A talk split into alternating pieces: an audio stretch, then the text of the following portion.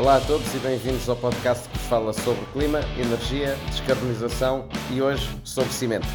Convidámos a Marta Feio para nos falar de uma indústria que costuma estar em tudo à nossa volta e que, como tudo à nossa volta, também está a mudar.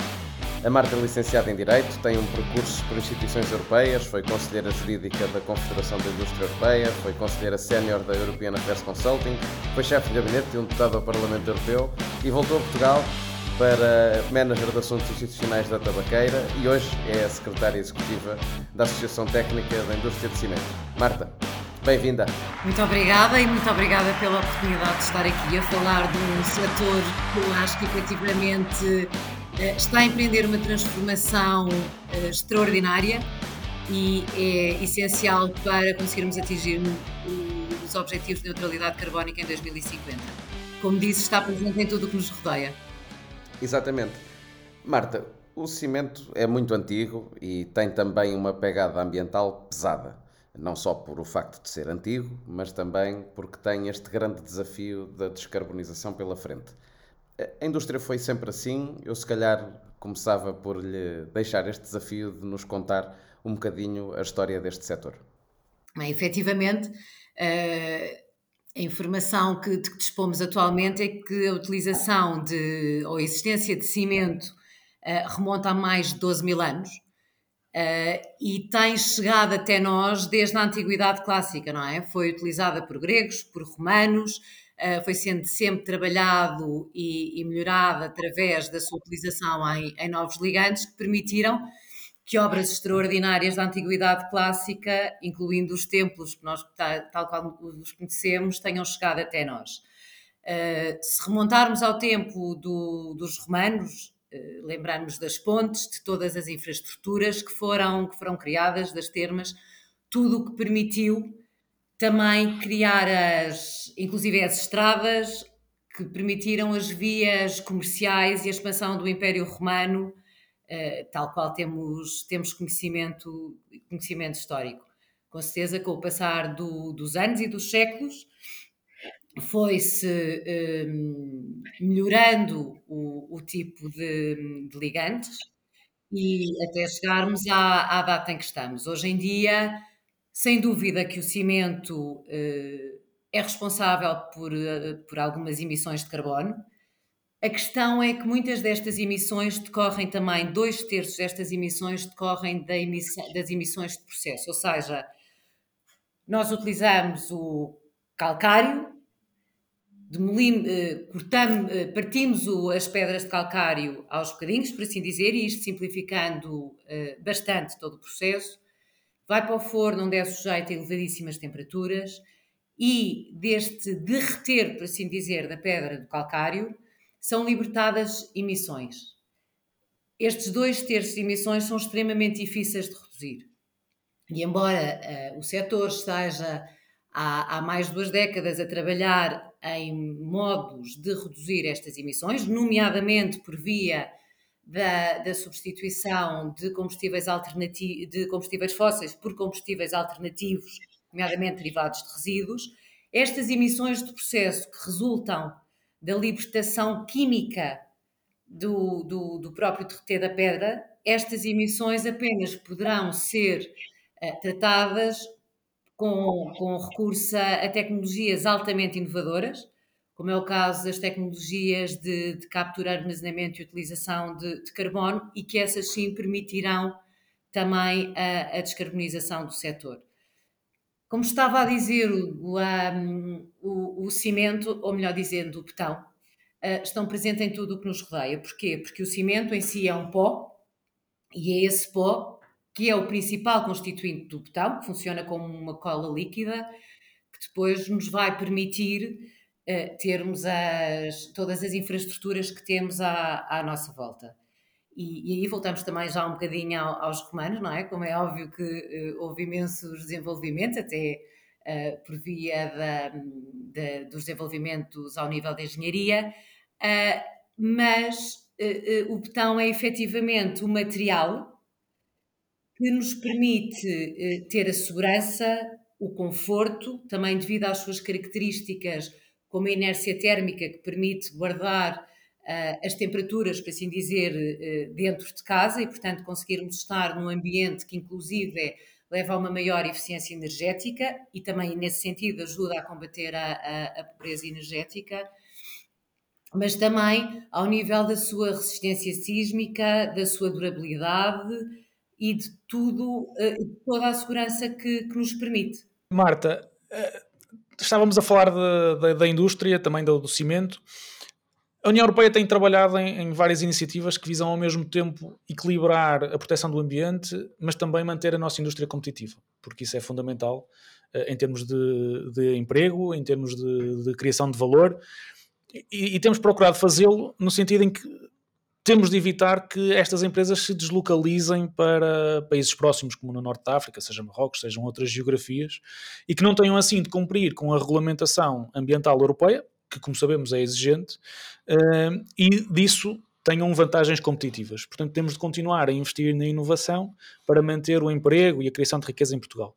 Como é que o setor vê estas preocupações, vê estas alterações uh, na legislação europeia? Quais são as, as principais preocupações para, para, a indústria portuguesa? Porque também sabemos que esta indústria é muito relevante em, em Portugal em termos de, de emprego e de, e de, valor acrescentado. Obrigada, Luís.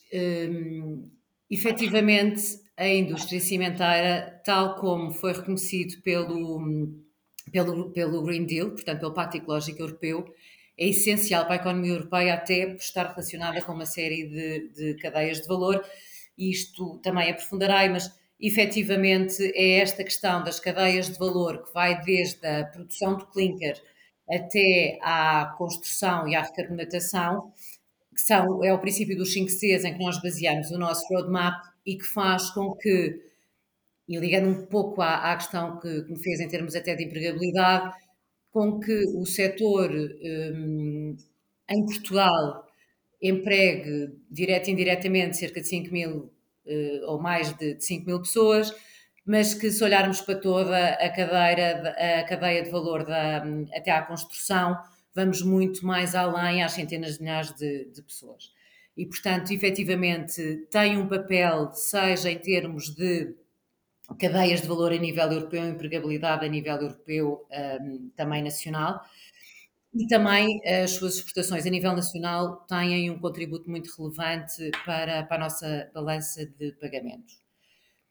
Olhando para todas as propostas, e, e em particular se, se, se, virmos não só ao nível do comércio europeu de licenças, eh, mas também eh, toda, todos os novos mecanismos que foram introduzidos em julho do ano passado e que estão atualmente ainda em discussão pelo, pelo pacote Fit for 55, nós estamos com 100% comprometidos em alcançar a, a, descarbonização. Foi também o que eu já referi. Nós temos uma dupla, uma dupla responsabilidade, ou seja, por sermos o constituinte principal do betão, por o betão ser o segundo bem mais consumido no mundo a seguir à água, por termos uma relevância socioeconómica uh, extrema, não só em termos de empregabilidade, mas lá está também das infraestruturas, da segurança e do conforto que proporcionamos aos cidadãos. Temos efetivamente que fazer este nosso caminho para, para a descarbonização e, portanto, estamos completamente comprometidos com, com, com, este objetivo e é o que, uh, o que resulta também no nosso roteiro para a descarbonização da indústria cimentária nacional, que foi inspirado no roteiro da, da indústria europeia e que foi publicado em março do ano passado. Eu estava a dizer, portanto, nós dividimos o, o roteiro ao longo da cadeia de valor, desde a produção do clinker, que é a base do cimento, sendo o cimento o segundo C, sendo o, o terceiro C o concrete, portanto o betão, sem o qual, sem cimento não há betão, sem betão não há construção, que é o quarto C, e o quinto C temos como a recarbonatação. A recarbonatação é também uma, uma característica extraordinária do, do betão, que é ao longo do seu ciclo, ciclo de vida, uh, eh, 25% das emissões emitidas durante a produção de cimento podem ser absorvidas uh, pelo betão e este, este 25% podem ainda ser mais exponenciados depois olharmos para os resíduos de construção e demolição, eh, que poderão vir a ser reintegrados no processo, já uh, descarbonatados, mas já, já abordarei este, este tema. se nós olharmos para o pacote Fit for 55, há efetivamente uma preocupação da União Europeia a, a liderar este caminho de descarbonização. Hum, é fundamental que existam mecanismos e que sejam criados mecanismos, como o mecanismo de, de ajuste de carbono nas fronteiras, o CIBAM, que levem à criação de um level playing field, ou seja, de condições mais equitativas com as mesmas indústrias, os mesmos setores de produção nos outros países. Porque o que acontece é que, por exemplo, a indústria cimenteira, a nível nacional e da União Europeia, está sujeita ao regime do comércio europeu de, de licenças de emissão e, portanto, tem eh, requisitos e custos associados às emissões de carbono extremamente elevados e, muitas vezes, ao exportar os seus produtos para países que não tenham mecanismos idênticos, está a competir nesses mercados de países terceiros em condições de eh, desigualdade. O mesmo acontece para os produtos que são exportados de países terceiros para a União Europeia, que, nomeadamente, podem ser, inclusive, é vendidos a, a, a preços mais reduzidos, porque lá está, não têm um, este custo de carbono associado. Ao mesmo tempo, estes mecanismos são essenciais para garantir que um, conseguimos todos chegar ao que é o objetivo comum, não é? Porque nós não podemos olhar para a questão das emissões e da descarbonização apenas a nível da União Europeia, tem que ser um mecanismo seja transversal e global. É, é, é o, o, está muito na moda de se dizer não há uma segunda opção, não há um planeta B. Não há efetivamente um planeta B. Portanto, nós temos que criar também incentivos aos outros países para começarem a produzir a níveis equitativos com os que são aplicáveis um, na União Europeia. Há um papel ainda, ou um caminho para fazer ainda em termos de acordos comerciais, de, eventualmente até da Organização Mundial de Comércio, para chegarmos a, a mecanismos que, que, possam equilibrar, como estava a dizer, e encontrarmos esse level playing field. Não, sem dúvida, porque objetivamente nós com o CIBAM o que estamos a fazer é um, a criar este level playing field a nível da União Europeia para os produtos que são exportados de países terceiros para a União Europeia, mas os produtos que são exportados da União Europeia para países terceiros continuam a ser sujeitos a mecanismos e a, e a, a um mercado de carbono que não é uh, aplicado em muitos destes países terceiros e, portanto, os produtores desses países ou de outros países terceiros que exportem também para essas geografias e que não têm o, um, um, um, custo tão, tão elevado de produção, por assim dizer, neste, neste sentido, estarão garantidamente em situações mais favoráveis do que os que são produzidos na, na União Europeia. Portanto, e lá está, e uma vez mais é importante conseguirmos ter este alinhamento de políticas, uh, não só dentro da União Europeia, não só do que vem para dentro da União Europeia, mas também do que é exportado da União Europeia para estes países terceiros, porque só assim conseguiremos também garantir a, a competitividade dos nossos setores e estes mercados de exportação. No fundo, é evidenciar um bocadinho o que já sabemos, não é? As alterações climáticas não conhecem fronteiras, mas o combate ao aquecimento global também não se consegue fazer sem olhar um pouco para as fronteiras. Esta questão de importar ou exportar carbono entre fronteiras tem que ser de facto considerada pelo mercado. Mas falando em fronteiras, eu agora queria virar a conversa um bocadinho para dentro de fronteiras, porque ia lançar mais um desafio à Marta de falar de um tema que a Marta já disse que ia abordar e que agora tem mesmo que abordar e que tem a ver com o tema dos resíduos. Este é um problema nacional. Nós temos tido uma dificuldade enorme em cumprir metas de deposição de resíduos, de reutilização de resíduos, no fundo, de cumprir a economia circular e apesar de nós sabermos que o cimento é cinzento, de cor pelo menos, a indústria cimenteira tem um papel em muita da reutilização de resíduos em Portugal. Se pensarmos um bocadinho, por exemplo, na construção e nas reconstruções que têm, por exemplo, criado em Portugal situações de deposição de fibrocimento, misturar amianto com resíduos domésticos e os problemas que isso cria se for depositado por todo e qualquer lado um pouco às populações eh, nós sabemos que podemos contar com a indústria cimenteira para reutilizar um pouco mais dentro deste setor como dentro de outros. No fundo, a minha questão é eh, como é que nós temos caminhado para termos um cimento cada vez menos cinzento. Objetivamente, uh, tem razão. De facto, o cimento é, é, cinzento, mas cada vez mais estamos a tentar que ele seja uh, mais verde. E, e, e temos, uh, são dados que nós temos, a redução das emissões nos últimos anos em relação ao, à produção de cimento tem sido já na ordem dos, dos 14%. Tal foi possível, muito eh, também, como eu, como eu já referi, devido à utilização de, eh, ou à substituição de combustíveis fósseis por combustíveis derivados de resíduos.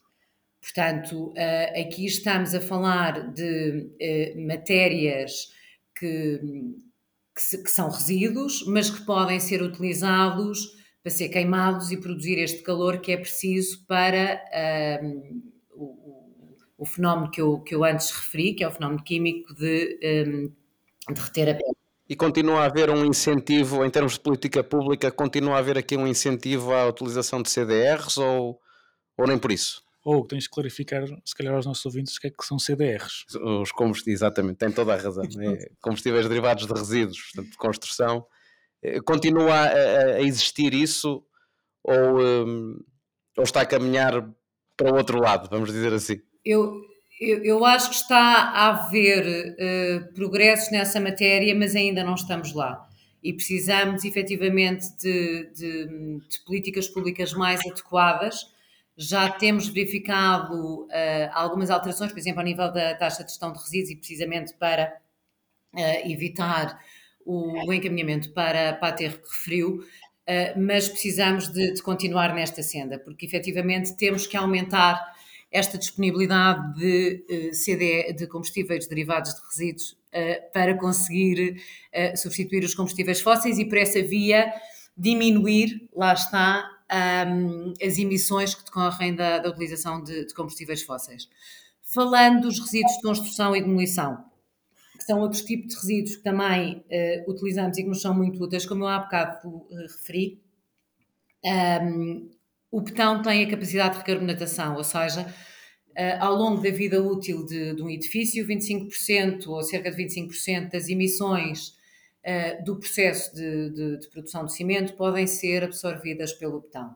Nós, ao demolirmos o, os edifícios, estamos a expor estes resíduos também ao, ao ar ambiente e este fenómeno de recarbonatação pode ainda ser mais exponenciado. Estas matérias-primas, se forem devidamente separadas e se forem devidamente tratadas, por exemplo, ao nível dos cadernos de encargos, dos inícios de, eh, eh, de obra, se houver também esta, o fomentar destas iniciativas, eh, também ao nível das obras públicas, tudo isso, pode haver uma separação dos resíduos de construção e demolição podem ser reencaminhados, nomeadamente para a própria produção de clinker, que já são uh, matérias-primas secundárias que já não têm este carbono e, portanto, quando, é, quando se dá o próprio processo de, um, ehm, lá está, de, de, de, queima da pedra e de, de derreter a pedra, uh, já, tem, já não têm esta, este carbono associado.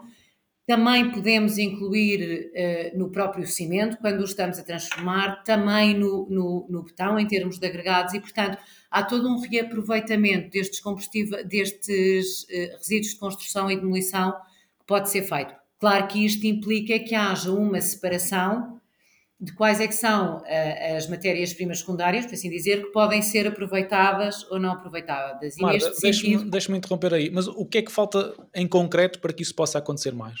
Uh, é, é, falta legislação, faltam incentivos, falta obrigatoriedade em termos de caderno de encargos?